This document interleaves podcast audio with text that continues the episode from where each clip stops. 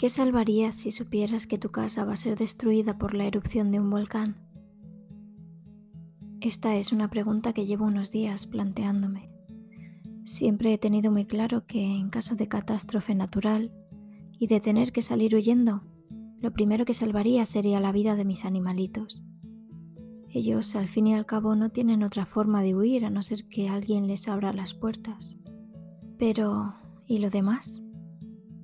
Por supuesto, mi vida es lo más importante junto a la de mis seres queridos, pero resulta curioso que en estos tiempos lo más valioso, nuestra vida, tu vida, mi vida, suele pasar a un segundo plano y dejamos de vivir para comprar y acumular, para formar un supuesto hogar que en 3, 2, 1 puede no existir. Así que yo pregunto, ¿acaso poseemos algo? No es tu vida, tus sentimientos, tus emociones, lo único que posees. Ni siquiera el más rico, el más orgulloso puede anunciar en voz alta el valor de su riqueza, que se esfuma tan rápido como el humo se desvanece al apagar una vela. ¿Y qué me dices del rico que cree tener miles de amigos, posiblemente ficticios?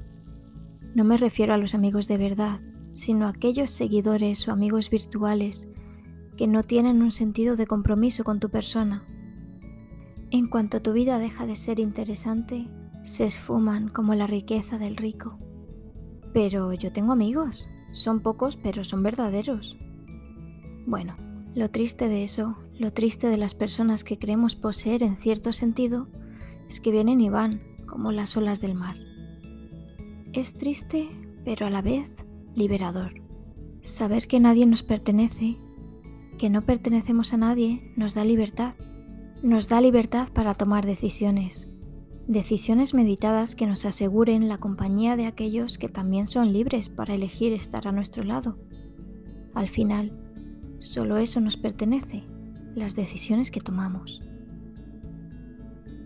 Estos días he estado sanando mi mente y corazón con el arrullo del mar, con el vaivén de sus olas acariciando mis pies sin descanso y disfruté no solo de la brisa marina, sino del viento y de ver a las gaviotas tratando de guiar su vuelo sin éxito, y viéndose forzadas a tomar otras rutas para llegar, quién sabe si a su destino.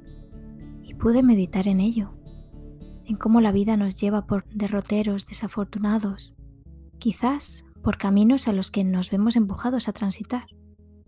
Posiblemente nos sintamos desdichados, tristes o desesperados porque el destino que imaginamos no hace más que alejarse de nuestra vida. Pero, ¿quién es capaz de controlar su destino? Estoy segura de que nadie es capaz, pero sí que podemos enfrentarnos a las nuevas circunstancias con aire positivo porque siempre hay algo positivo en el camino. ¿O cuántas veces has caminado sin percatarte de las flores que pisabas a tu paso? ¿Acaso no son pequeñas lecciones encerradas en unos pétalos invisibles a los ojos de tantos? Porque sí, incluso aunque no las veamos, están ahí, esperando a que unos ojos curiosos se posen sobre ellas y las admiren como si fueran únicas. Porque incluso en los caminos más pedregosos crecen las plantas cuyas flores más admiramos. Nadie es capaz de predecir qué pasará mañana, y aun si alguien pudiera estoy segura de que no se atrevería a echar un vistazo, porque el futuro no está escrito.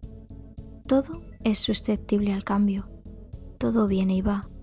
Incluso estas palabras que estás escuchando no volverán a mi boca, porque, una vez pronunciadas, no pueden volver a salir, no de la misma forma. Y es que todo va y viene, no hay nada permanente, todo es un continuo cambio. Pero una cosa sí es cierta. Podemos escribir el destino al que queremos ir y reescribirlo por el camino, porque esa es la magia de la vida, el no saber con qué otras vidas confluirá nuestra vida, qué nos forzará a aprender las lecciones más duras y qué nos sorprenderá.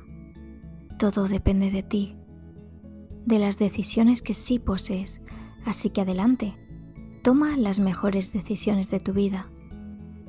Solo así tus amigos, que son libres, elegirán estar a tu lado para siempre, incluso en los caminos más pedregosos, eligiendo compartir contigo sus destinos, siendo libres.